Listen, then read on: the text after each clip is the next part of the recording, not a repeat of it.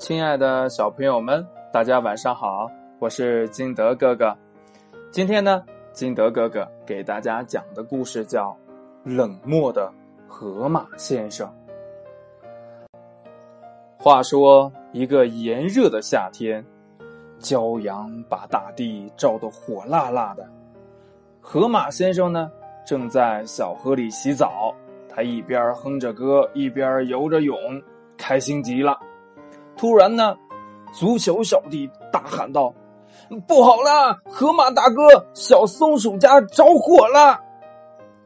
河马先生呢，不耐烦的回答：“你去喊别人呗，你跟我有什么关系？”说着，他就游走了。这过了一会儿呢。牵牛花小姐走过来，对河马先生说：“河马先生，幼儿园里要举办嗯拔河比赛，你去当裁判吧。”河马先生说：“你没有看见我正在玩吗？嗯，以后别来烦我。”牵牛花小姐生气的走了。这时候呀，一块拼图又来了。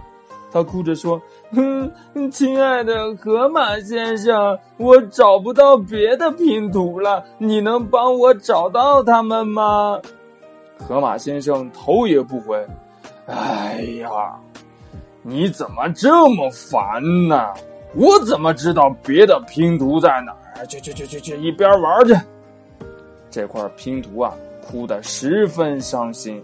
后来呢，没办法走了。就这样。大家一个个的来求助，河马先生一次次的拒绝，直到天黑。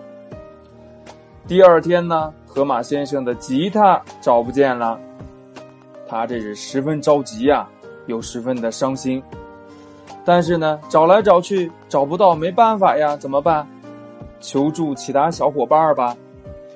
森林里的小动物们呐，都来帮河马先生找他的吉他。没有一个不帮忙的，最后呢，还是牵牛花小姐，呃，拼图足球小弟帮他找到了吉他。河马先生惭愧的低下了头。这一天呢，河马先生觉得又懂得了一个道理。小朋友们想一想，这河马先生到底懂得了一个什么样的道理呢？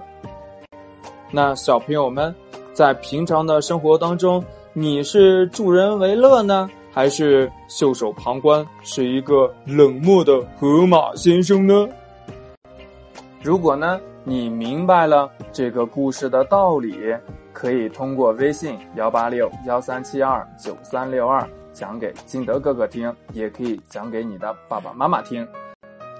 故事讲完了，开启我们今天的唐诗吧。今天给大家念的唐诗叫《登鹳雀楼》，王之涣。